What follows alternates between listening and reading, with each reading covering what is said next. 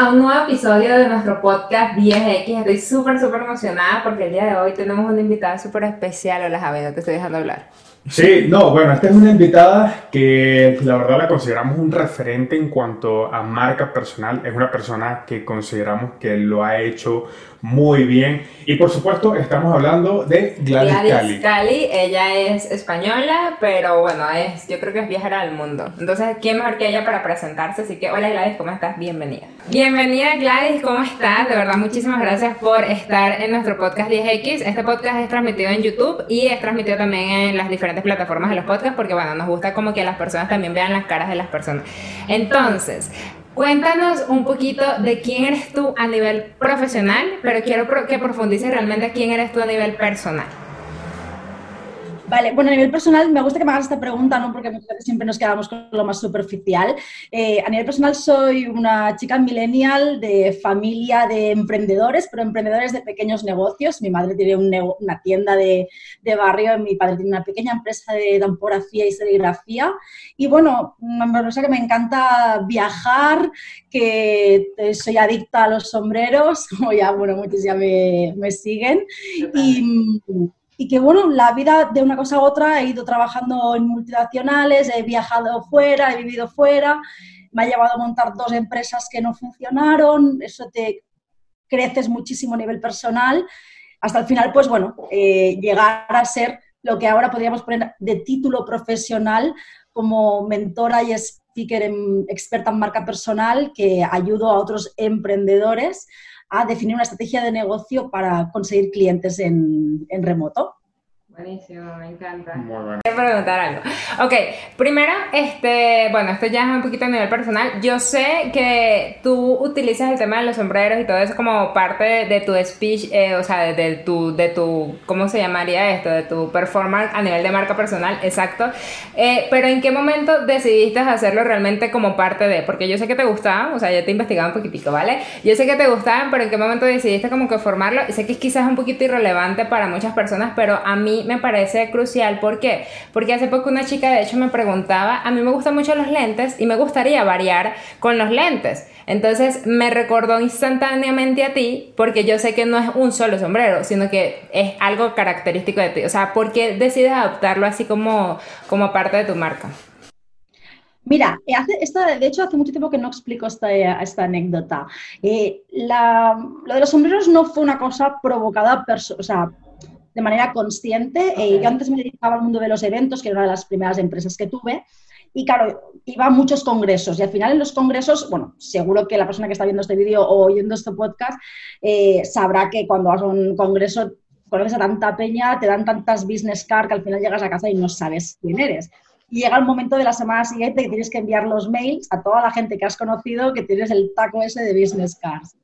Entonces, claro, como yo siempre llevaba sombrero, utilizaba esto como en plan, bueno, soy la chica del sombrero, pero de manera como inconsciente, ¿no? Y claro, hay gente que también repite eventos y al final se quedó como, hostia, tú eres la chica del sombrero que también te vi necesito. Ah, vale, la chica del sombrero, vale, ya me acuerdo. Y dije, ostras, veo que esto es un anclaje que puedo usar para que la gente... Totalmente, me encanta. Sí, de hecho, hay varios casos que, que usan lo mismo y funcionan muy bien. Por ejemplo, el mexicano Carlos Muñoz, este Sí, o sea, la gente lo distingue por sus trajes. Eh, Jürgen Klarik creo que ya no lo hace, pero antes eran sus medias de colores, que separaban escenarios con 6.000 personas con medias de colores. Y al final es un elemento que hace que tu marca sea distintiva, por algo tan, tan simple como una prenda. Gladys, yo quería preguntarte, este, TEDx. TEDx es algo con lo que todos queremos tener contacto, todas las personas que emprendemos, es algo que, que te da mucha visibilidad.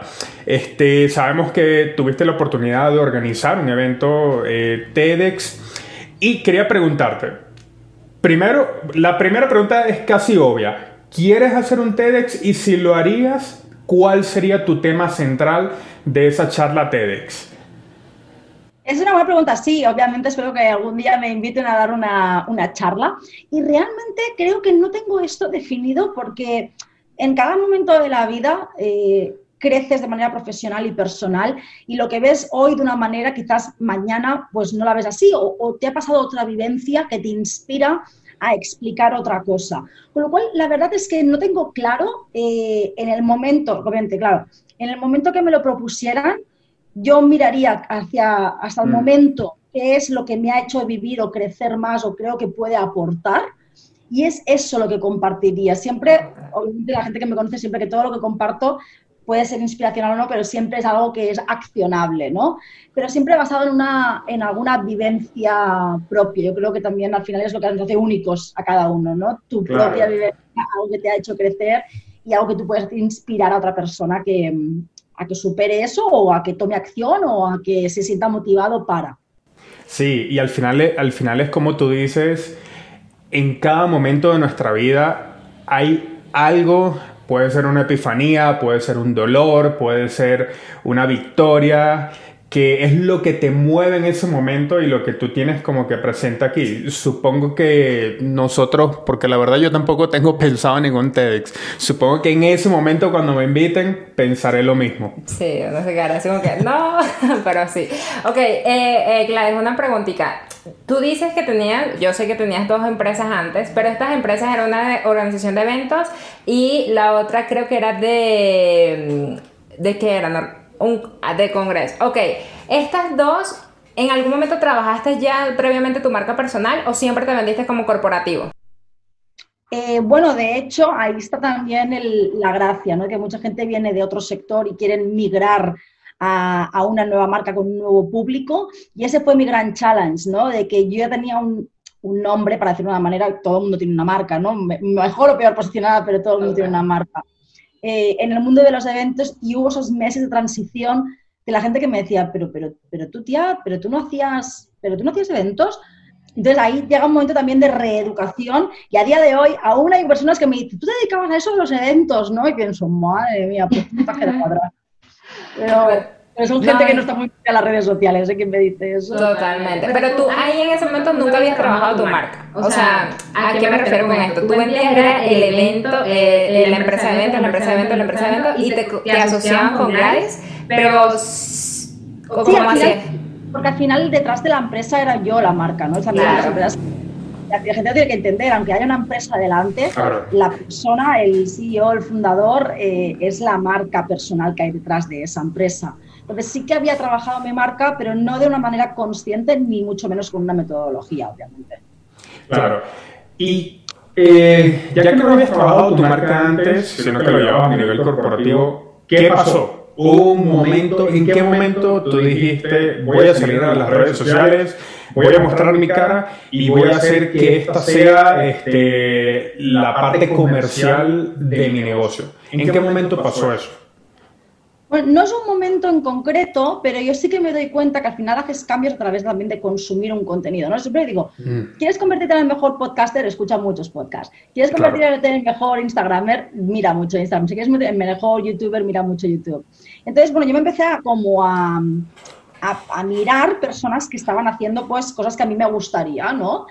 Y una de las personas que casualmente, ¿ves? Todo, todo tiene un porqué, ¿no? Cuando yo tenía mi agencia de eventos y mi congreso, yo invité a un chico, bueno, a muchas personas, pero a un chico en concreto, a dar una conferencia en mi evento. Y este chico se llama Joan Boluda, que también me invitó a su, a su show que tienen en YouTube. Y bueno, ahora somos amigos. Y entonces yo me di cuenta que dije, coño, Joan tiene una audiencia súper grande, está vendiendo, pero este tío lo que hace para vender es compartir contenido a saco. Entonces empecé como a decir, ostras, eso es una metodología, el atraer clientes a través de crear contenido en vez de tener que buscar a clientes. Claro, ya de hoy yo hace, no sé, más de tres años que yo no busco un cliente o que yo no hago una acción en frío, para decirlo de una manera, ¿no? Para atraer un cliente, porque los clientes vienen a mí. Y es precisamente por eso, por el marketing de contenidos. Podría decir que es como ese no es un día para otro, pero ese descubrimiento y sobre todo Joan me influenció de manera positiva de mm. darme cuenta de, ostras, eso es un método de venta. El compartir, el, dar es un método de venta. El compartir es como, oh, coño, nunca nadie me lo había planteado de esta manera. Claro. Bueno, te, confieso que yo tuve algo parecido con ella. Yo en Chile manejaba mi agencia y ya tenía cerca de dos años con mi agencia y la conozco a ella porque le compré un curso precisamente por lo mismo, generando contenido. La encontré en, en YouTube, le compro un curso y luego me doy cuenta, hey, ella prospecta lo mismo o más que yo, únicamente orgánicamente generando contenido. Y ahí dijo, ok, yo también tengo que hacerlo. Sí, sí, es que definitivamente la marca personal es como dices tú, Gladys. O sea, el tema de no es solo crear tu marca personal, obviamente es el tema de trabajar el contenido, lo que, lo que es el, el, o sea, el marketing de contenidos, lo que es el inbound marketing, primera atracción, lo que, lo que es la, la rueda de valor este, para mí es súper fundamental y creo que ese es el secreto de, de, la mayoría de las personas que hoy en día venden en automático, como tú lo acabas de decir. O sea, porque es lo que tú dices, no es, claro, obviamente quizás en algún momento te diste la tarea de, hola, yo soy Gladys, o más que todo con las relaciones. Yo creo que el tema de los eventos, no sé, digo yo, te abriría muchas oportunidades a nivel de conocer personas, ¿no? O sea, para mí... A mí creo que yo son dos o tres cosas fundamentales para conseguir clientes. Uno, el tema del contenido, otro el tema de las relaciones humanas, o sea, el networking para mí es fundamental y el tema de la publicidad, obviamente, pues para llegar a, más alcance. ¿Qué opinas de eso? Y bueno, hay un elemento muy importante que es el autoconocimiento, ¿no? Eh, muchas personas me dicen, no, es que yo no sé cómo comunicar, digo, pero tú no sabes ni cómo hablarte a ti mismo, no sabes ni cómo comunicarte a ti mismo, entonces, si tú no te comunicas bien contigo mismo, ¿cómo vas a ser capaz de comunicar a los demás? Si tú no sabes el por qué tú eres bueno, ¿por qué la gente va a tener que decidir por qué escogerte a ti y no al otro? Porque al final, por mucho contenido que compartas, al final muchos vendemos lo mismo. O sea, no hay nadie que diga, no, es que yo vendo esto único. Bueno, muy pocos, ¿no? Al final lo que te hace diferente como marca son tus valores y esa autenticidad, aunque suene el topicazo, ¿no? Pero al final es que es eso. Tú eres única como persona. Y eso es lo que tienes que transmitir, esa transparencia de no intentar ser nadie más, sino ser tú, porque siendo tú, habrá gente, por muy pequeño que sea el grupo, que siempre te quiera a ti o esté de acuerdo contigo, o comparta los valores o comparta tu manera de ver, y, al final compramos a las personas. Yo sé que mucha gente cuando me compra mi mentoría, más allá de podérselo comprar a alguien que puede vender algo parecido a lo mío, lo compran porque saben que yo soy una tía cañera, porque tengo energía, porque, y les gusta eso. Oye, si alguien busca algo en plan rollo más chill, más calm, a mí no me buscan. Pero si tengo unos valores de libertad, de power, de coraje, eh, también te engancha, ¿no? Es como las amistades. ¿Con quién te acabas llevando mejor? ¿Con quién consigues pareja? Pues no vas a tener, no vas a tener una pareja que, que tengáis valores totalmente distintos. Totalmente. Claro, totalmente. El, el, el, producto, lo que tú vendes, es el físico. ¿no? Te puede atraer, te puede satisfacer o no te puede satisfacer. Pero los valores de la persona es lo que te enamora de la marca. Totalmente. Eh, estamos totalmente de acuerdo contigo y de hecho, hablando de valores, eh, nosotros sabemos que uno de tus pilares es la mentalidad, ¿ok? Y quería preguntarte, ¿qué tiene Gladys que considera su mayor virtud en cuanto a mentalidad? ¿Qué es lo que tú consideras que te da una ventaja competitiva que tú tienes que quizás no tiene todo el mundo? Yo creo que la, parte de, mentalidad, eh, podríamos decirlo en la, capacidad de, convencerte de. Muchas personas al final lo que tenemos es mucho síndrome del impostor o no creer en nosotros mismos. Y yo tengo la capacidad de que hasta un novio no me llegó a dejar cuatro veces porque me decías que cuando hablábamos me convencías que teníamos que estar juntos, ¿sabes? ¿sabes? es verdad, es verdad, es verdad. Y luego lo pensaba y digo, coño, es que es verdad. Es que, me, es que no sé cómo lo haces, que hablo contigo y luego como que lo veo claro que nuestra relación tiene que continuar, ¿no? Que luego obviamente pues pasa lo que pasa, que si no tiene que continuar, no continúa, ¿no? Pero yo creo que tengo esa capacidad de a través de mis palabras, de mi energía, ¿no? Porque no es solo la palabra, de, ostras, una, una alumna de mi programa de mentoring ahora mismo acaba de enviar un mensaje, y me decía, Gladys, es que gracias, porque es que más allá de lo que hay en tu programa de mentoría o las sesiones de tutoría que tenemos, haces que crea en mí, haces que, que, tire adelante. Entonces yo creo que al final eso es la persona, que tengas esa capacidad. O también soy la típica de los amigos de, joder, Gladys, que quedar contigo es un subidón, ¿no? Porque eres una persona tan optimista eh, que me haces pensar, pero no solo me haces pensar en, en, quedarme como rayado, ¿no? Sino que me haces pensar para accionar. Yo creo que además en un mundo en el que vivimos de tanto negativismo, en tanto de compartir solo lo malo, que, llega alguien que, como que siempre ve el silver lining de todo, de manera realista, ¿eh? yo soy una persona optimista pero también realista. O sea, pues se agradece. Yo creo que es un poquito lo que, me, lo que podría diferenciarme. ¿Gladys siempre ha sido así? ¿O en qué momento mi madre siempre lo dice, mi madre, tengo una energía que altero hasta los muero. eh, sí, yo creo que sí, que yo sé que es parte de mi carácter. Obviamente soy una humana y puedo tener eh, momentos de, bajón o momentos de que el síndrome del impostor todos lo hemos tenido alguna vez, pero soy una persona súper luchadora y al final es como, me da igual, voy a por ello, voy a por ello, lo lucho, tengo el coraje, tengo la valentía y al final llegas un poquito también en sentirte obligada a actuar así porque tienes que predicar con el ejemplo, ¿no? De, claro, tu comunidad, tu tribu, tus, clientes, tus alumnos. Pero sí, es que yo creo que en la vida hay que luchar, hay que ser valiente. Y, y, eso no se aprende. Eso o lo eres o no lo eres. Tú puedes aprender a comunicar mejor, tú puedes aprender a hacer el pino puente, tú puedes aprender a mm, todo lo que son a lo mejor soft skills en general, ¿no? A aprender a liderar mejor pero la valentía se tiene o no se tiene. Ojo, no estoy diciendo con esto de que si no la tengas no la vas a tener para no la vas a tener nunca, ¿no? ¿Cómo es? No se aprende a tener valiente, no, es como decido ser valiente o decido no ser valiente. Totalmente. No hay otra. Totalmente. Algo que a mí me da un poquito de curiosidad es el tema, bueno, yo, yo sé que todo este proceso de este cambio en Gladys, y lo sé porque te, te estudiado un poquito, es el tema de cuando viajaste al Amazonas solo, ¿cierto?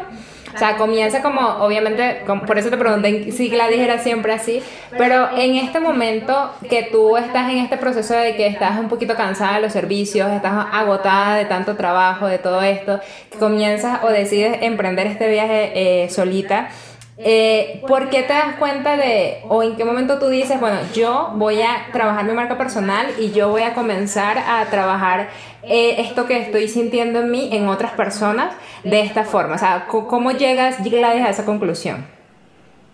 También lo mismo, ¿no? Es, es, es un proceso. Eh, yo creo que el principal error que cometí en montar mi primera empresa es que monté el negocio pensando en lo que se me da bien o en lo que me gustaría hacer y fue como, ay, me gustan los eventos, me divierto haciendo esto, vale, pues monto un negocio de esto. No me enfoqué en, en identificar un problema del mercado y decir, vale, voy a encontrar la solución para esto. Entonces, claro, en mi vivencia como emprendedora me encontré que eso era un problema de la gente que no tiene ni puta idea cuando empieza, de sentirte perdido, del roller coaster de arriba y abajo, de todas las cagadas de decir, ostras, quise montar una agencia, todo 360 grados, equipo multidisciplinar, no sé qué, bla, bla, bla, que dices, what the fuck, esto no funciona. Y claro, vas a través de tropezones, de errores y de propia formación, te vas dando cuenta de, hostia, esto lo tiene que hacer así, así, así, así. Y luego me doy cuenta y dice, pero ¿por qué yo no contacté a alguien antes? Que aparte el concepto de mentor es una cosa relativamente nueva. Total. Antes es lo que sería el consultor y el consultor era lo que contrataban las grandes empresas, Michael Page, em, todas estas grandes, ¿no? Que eran consultores externos, pero esto como emprendedor tú no, tú no entiendes de tengo que contratar un consultor o barra asesor, barra mentor para montar mi negocio. De toda la vida ha sido como voy a tapañanar, ¿sabes? Y dije, coño, y entonces empecé a investigar y dije, ostras, existe este perfil, ¿no? Y también te la juegas, porque dos años atrás, ahora la gente empieza a entender de, oye, necesito un mentor para montar un negocio, pero dos años atrás, ese concepto totalmente, no existía. Claro, totalmente. Y encima jugaba con la falsa creencia, que esto son también cosas que tenemos que trabajar, de cómo voy a crear un producto de high ticket, significa más de mil euros, para un público que en teoría no tiene dinero. Porque los emprendedores en teoría no tienen dinero, ¿no? Claro. Y ostras, y vas trabajando, trabajando, trabajando, hice formaciones, cogí inventor, hasta que reencaminé y dije, vale, es, esta es mi figura la que tengo que hacer, esto es lo que se, este es el problema que existe, esta es la solución que tengo que dar, y obviamente yo tengo que descubrir si tengo las habilidades para cubrir este problema. Me, parece bien. De hecho, este, hoy en día tu mentoring es como tu, a, lo que gira tu, tu, negocio, ¿no? Es tu línea de negocio principal. ¿Ok? Quería preguntarte, y bueno, también para las personas que, que nos escuchan, este, ¿en, qué, ¿en qué se basa tu mentoring? ¿Cómo se estructura y qué le ofreces a las personas?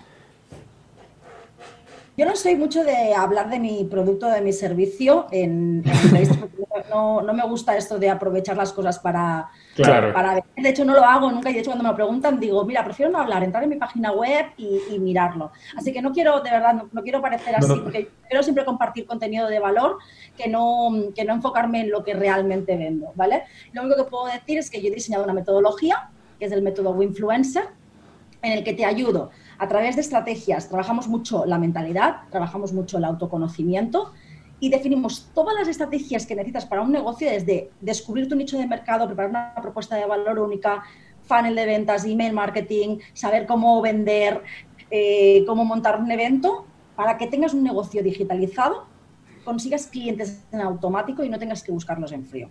Entonces, es lo que te digo, pero no, quiero entrar en detalle todo esto. No, mira, pero algo, algo de valor, y esto sí te lo voy a preguntar y de verdad me encantaría que lo respondieras, es ¿por qué el mentoring y no un curso, por ejemplo? Vale, mira, esta pregunta me gusta que me la hagas. Eh, yo como consumidora de cursos, em, me he dado cuenta que al final lo que necesitamos la mayoría de seres humanos es lo que se llama la accountability, ¿vale? Que es el rendir cuentas a. Entonces, tú por mucho que hagas un curso muy bueno, lo mío es un híbrido, al final parte del contenido que tú consumes está en una plataforma, pero mm, tenemos seguimiento semanal con tutorías con grupos súper reducidos, eh, me conozco hasta casi el nombre de las mascotas de mis alumnos y, realmente forman parte de la familia, ¿ok? Entonces, ¿cuál pasa con los cursos? Está comprobado que el 80, y más que sea un 87% de las personas que no los terminan. Y a mí al final yo hago esto no para hacer dinero. El dinero es una consecuencia y me va bien, me va muy bien, no me voy a negar. Pero para mí, eh, mi propósito es ayudar a otras personas a que no pasen por lo mismo que he pasado yo y que realmente se sientan motivadas para luchar y para que tengan negocios rentables y con propósito. Entonces, la única manera de hacer esto es que alguien tengas que rendirle cuentas a alguien, que tengas que entregarle deberes a alguien, que tengas a alguien que te sientas apoyado, que te sientas parte de una comunidad, que formas parte de algo. Por eso mismo para mí el, el mentoring formativo, en vez de un curso, eh, es mucho más efectivo para conseguir resultados de mi cliente, que para mí al final es lo más importante. Sí, que luego también hay cursos específicos para hacer. Yo he hecho cosas, de cursos de, de, para aprender a hacer no sé qué de copywriting o para mm, cosas en concreto, ¿no? Pero realmente, si tú quieres montar un negocio donde se trabaja mucho también la mentalidad, el el que tengas a alguien que te diga esto sí, esto no, no pierdas el puto tiempo, que estás perdiendo el foco, que por ahí no, que me tienes que entregar esto. Cuando alguien tú sabes que la semana que viene tienes que entregar esto, no pierdes el foco en hacer otras cosas, porque sabes que tienes que entregar esto. Totalmente. Claro, totalmente. Sí, de hecho es algo que, que también vivimos con, con, con mentorizados. Y la diferencia es gigantesca entre alguien que solamente hace un curso y alguien que hace un programa con acompañamiento, llamémoslo un asesor, llamémosle mentoring, es precisamente por lo que tú comentas, por el por la accountability. ¿Ok? El hecho de que tengas que responsabilizarte con alguien te obliga, te obliga a tomar acción y a no dejar las cosas a medio. No, a mí me encanta el tema del acompañamiento porque es como esa piedrita necesaria. Yo por lo menos tengo, yo, yo soy muy, o sea, planifico y todo eso, pero yo necesito como que una, alguien, yo le llamo la ladilla necesaria es esta persona que me diga a mí, este, mira, tienes que hacer esto, tienes que hacer aquello, tienes que hacer aquello, porque al final uno se desenfoca. Es como dices tú, hay tanta información en el mercado y más hoy en día que al final tú terminas, no, es que tengo que hacer esto y tengo que hacer lo otro y terminas como que sufriendo del síndrome del objeto brillante. O sea, ves todo el mundo haciendo de todo y, y primero te preguntas y te juzgas. Uno a veces es muy duro con uno mismo. Que o sea, ¿qué, qué me sucede que, que, me estoy comparando o que yo no estoy con ellos o como yo no estoy con e, como ellos o que no estoy ganando lo mismo que ellos y al final es porque no te enfocas? O sea, al final para mí es eso, la respuesta. O sea, la mayoría de cuando cometemos errores es porque perdemos el foco y es muy fácil perder el foco. Porque tenemos la tendencia a decir que sí a todo y el primer paso es aprender a decir que no y liberarte y sentirte bien de haber dicho que no, no por el miedo a perder o para intentar llegar a todo el mundo. Eh, no hace falta tener tantos proyectos como para, para mm, conseguir resultados. hay una cosa que todos los seres humanos tenemos en común. Seas de Chile, seas de Colombia, seas de España, seas moreno, seas rubio, seas metro ochenta, metro cincuenta, seas mujer, seas hombre todos tenemos algo por igual, un bien en común por igual. Y ese bien es el tiempo. Totalmente. Claro. Totalmente. ¿Por qué hay gente más exitosa que otras? Sí, a veces no es el dinero, sino es dónde dedicas tú tu tiempo y un nivel de energía, obviamente. Dentro de ese tiempo tienes diferentes niveles de energía que, durante un día o durante una semana o durante un periodo de tiempo incluso, ¿no? A veces, pues yo qué sé, puede ser que te ha dejado a la pareja, te estás divorciando y tal, y también tu energía va a bajar en ese momento. Claro. Entonces, tienes que priorizar y poner foco. Yo he vendido durante el primer año eh, de negocio, yo vendía solo un producto. Un producto. Y cuando me podría, no, me enfocaba otra vez porque tenía el mentor que me decía, solo esto. Porque si tienes dos productos significa ya que son dos estrategias, dos tiempos de landing pages de copy, eh, dos tipos de campañas de publicidad, dos tipos de campaña de publicidad más de retargeting, eh, dos embudos diferentes, dos softwares diferentes.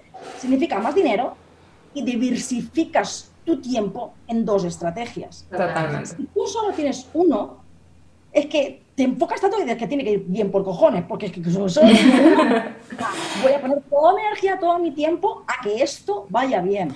Pero también no, no, recomiendo que la gente esté enfocada en varios proyectos a la vez, tampoco cuando empieza. Claro.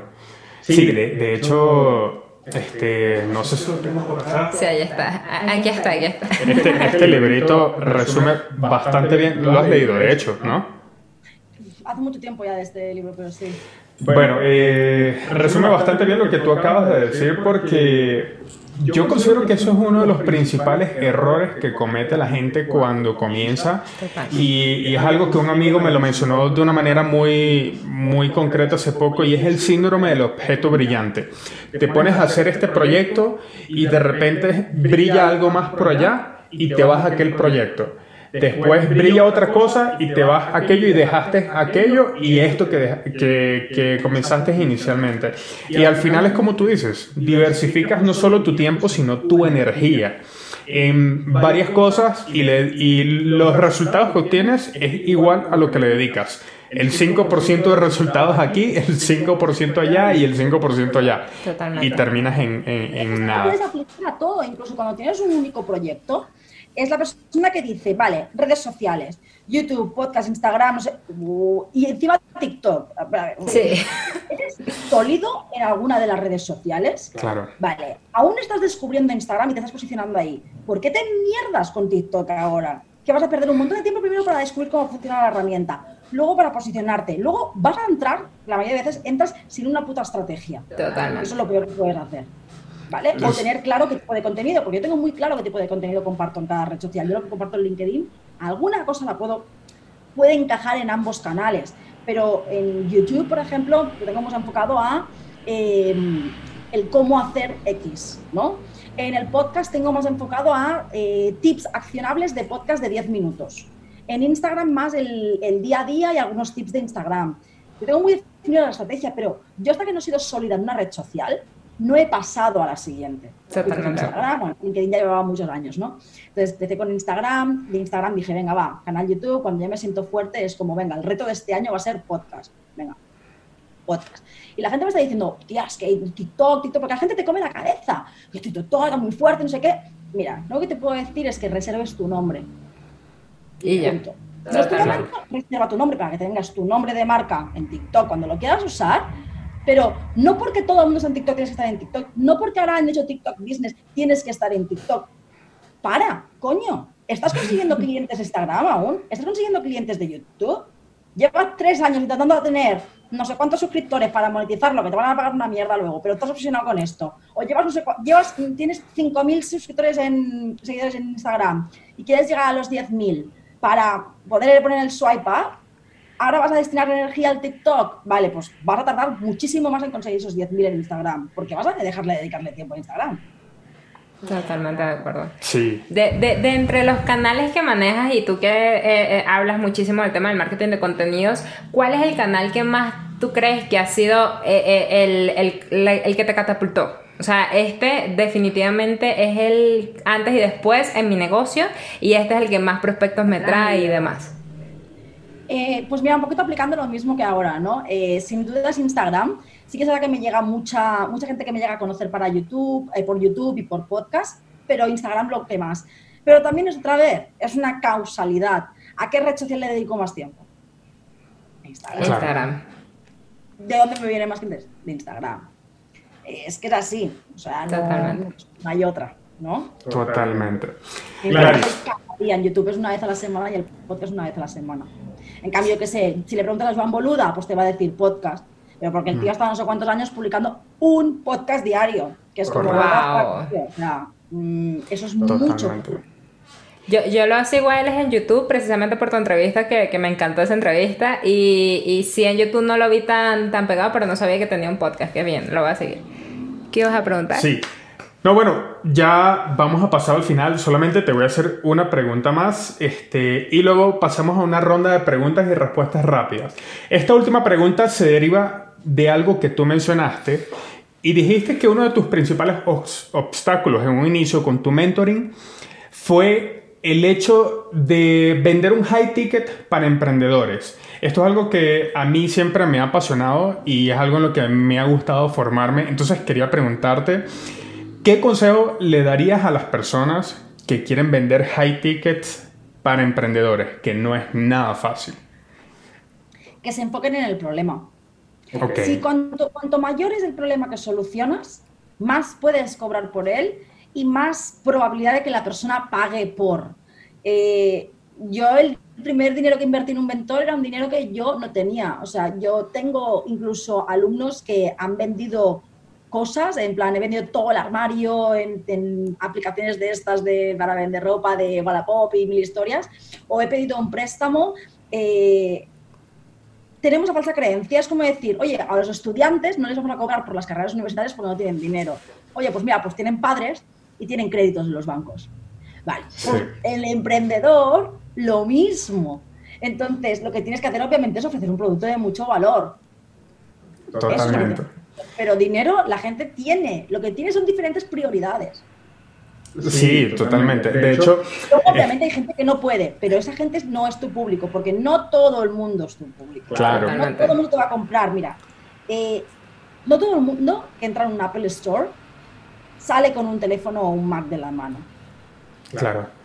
Pero no obstante esto, factura billones esta empresa. Es una estadística. Ellos saben que de que X persona que entra en la web compra, de X persona que entra en una tienda compra. Pues lo mismo con tu negocio. Hay un porcentaje que tendrás que descubrir cuál es, cuál es el ratio de conversión que tienes, pero no todo el mundo te va a comprar, por mucho que tu producto sea bueno y encaje perfectamente para él. A mí me encaja perfectamente el Tesla, ¿eh? a mí me encaja muy bien el Tesla. ¿Me entiendes? Totalmente. sí, me lo podría permitir, pero no me voy a gastar ahora 50.000 euros en un coche porque ni me, ni me viene en este momento. Totalmente. Mira, de hecho, de este ejemplo que acabas de dar de, de, la tienda Apple, yo puedo sacar otra conclusión y es que no todos los que entran tienen para comprar un teléfono de 1.500 dólares y sin embargo salen con un teléfono de 1.500 dólares, algunos incluso cuando no lo tienen. Entonces, si invierten en algo que la verdad no representa un mayor valor en su vida, yo creo que allí es donde uno también tiene que enfocarse a la hora de vender un high ticket. Hey, si te gastas dos mil dólares, 1.500 dólares en un teléfono, ¿por qué no puedes invertir en algo que te puede generar lo que te puede producir 10 teléfonos? Totalmente. Entonces... O sea, entre un mentor o un, o un coach o un business coach es una inversión. 100%. El teléfono depende de cómo lo mires también. Para mí el teléfono es una inversión, porque el teléfono yo grabo mis vídeos de YouTube, grabo mis audios de podcast, la utilizo de cámara de fotos cuando me voy de, viaje, la utilizo también para gestionar cosas con clientes, eh, Instagram, o sea, madre mía. Es que el teléfono que costaba tres veces más estaría ya amortizadísimo. Totalmente. Totalmente.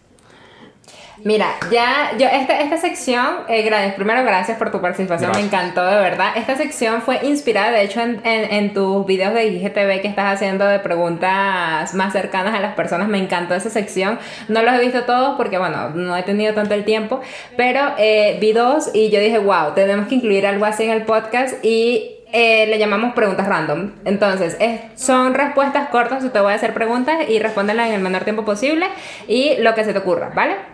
Entonces, comienza, va leyendo. Ok, ¿esto se hace rápido? Rápido. Ok. ¿Qué es el éxito para Gladys en una palabra? Libertad. ¿Lo que más te gusta de tu trabajo es?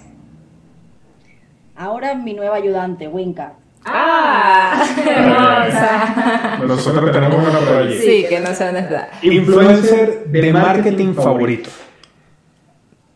Eh, Mel Robbins sería una de las chicas que es una inspiración para mí. ¿Libro que leas una y otra vez sin parar? Pocos libros leo una vez sin, una vez sin parar. Es que yo soy muy de analizar, poner post-its y todo y no, no soy mucho de repetir libros, pero no soy mucho de repetir nada. ok, buenísimo. ¿Mucho dinero y poca libertad o mucha libertad y poco dinero? Mucho dinero y mucha libertad. Bien. Ambos. Ok.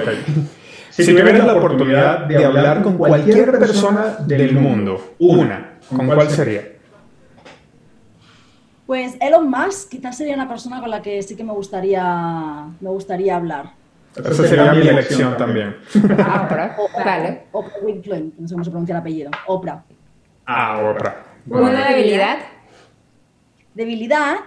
Eh, sigo trabajando en eh, ser demasiado, eh, ¿cómo se dice? Eh, impulsiva. Ok. Una fortaleza. La comunicación.